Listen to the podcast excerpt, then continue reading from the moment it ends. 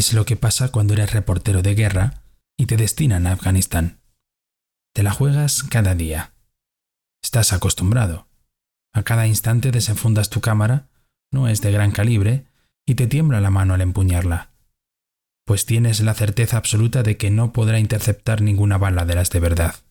Pero has llegado a poder soportarlo. Sabes que no se andan con bromas. No todo el mundo se cortó la barba. El peligro acecha en cada esquina, en cada mirada. Haces el mismo recorrido todos los días, escoltado por la muchedumbre desaforada que huye de las patrullas talibanes y por el polvo que levantan los recuperados burkas en las calles de Kabul. Con la cámara escondida entre la pechera y el alma dolorida, caminas con mil ojos observándote por encima del hombro.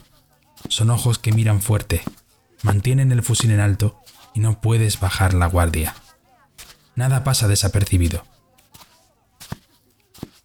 Llevas un cuaderno escondido, pensando que al final del día habrás transferido la verdad al mismo.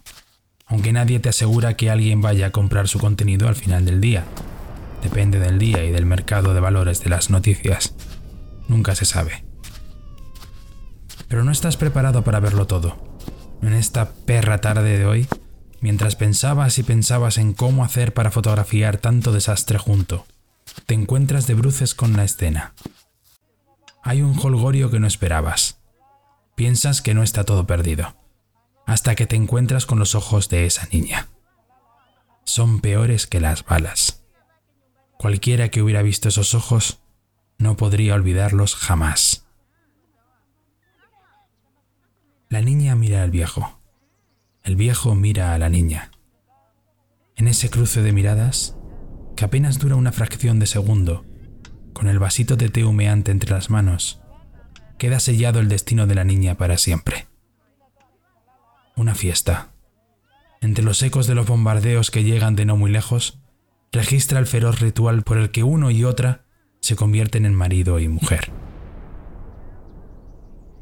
La niña está en shock. Solo es capaz de sentir un miedo atroz y un estupor no menor ante la existencia de sus padres, que participan en la fiesta con el semblante agrio, pero con la tranquilidad de ser afortunados. Ha conseguido casar a la menor de sus hijas con un destacado y veterano talibán que los protegerá y los hará ascender en la clase social. Del velo sedoso que cubría todo su cuerpo dejando solo al descubierto su cara redonda de niña, asoman unos grandes ojos suplicantes que miran como si fuera consciente de que yo, y solo yo, podía parar aquella atrocidad. Y otra vez, solo puedo hacer una cosa. Saco una foto con el móvil. No me arriesgo a sacar la cámara grande.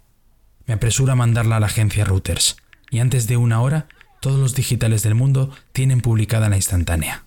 Caperucita y el lobo feroz, el día de su boda. La foto se hace viral. No hay mal que por bien no venga. Pero ¿quién la libera del dinosaurio?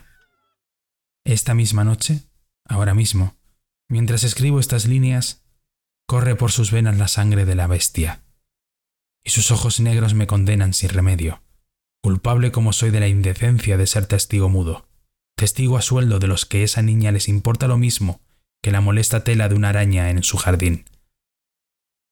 No puedo dormir no podré dormir por la noche en mucho tiempo.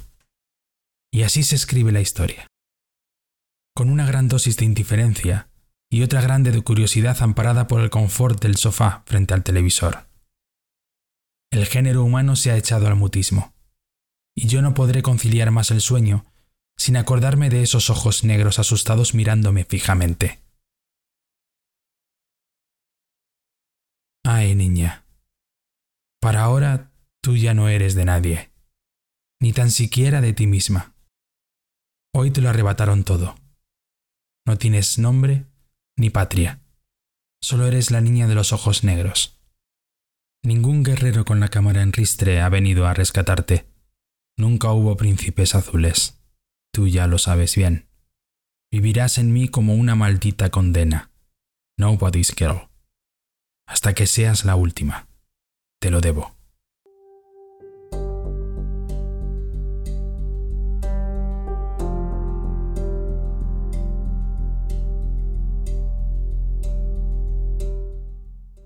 Has escuchado el relato de Nobody's Girl, escrito por El Checoa.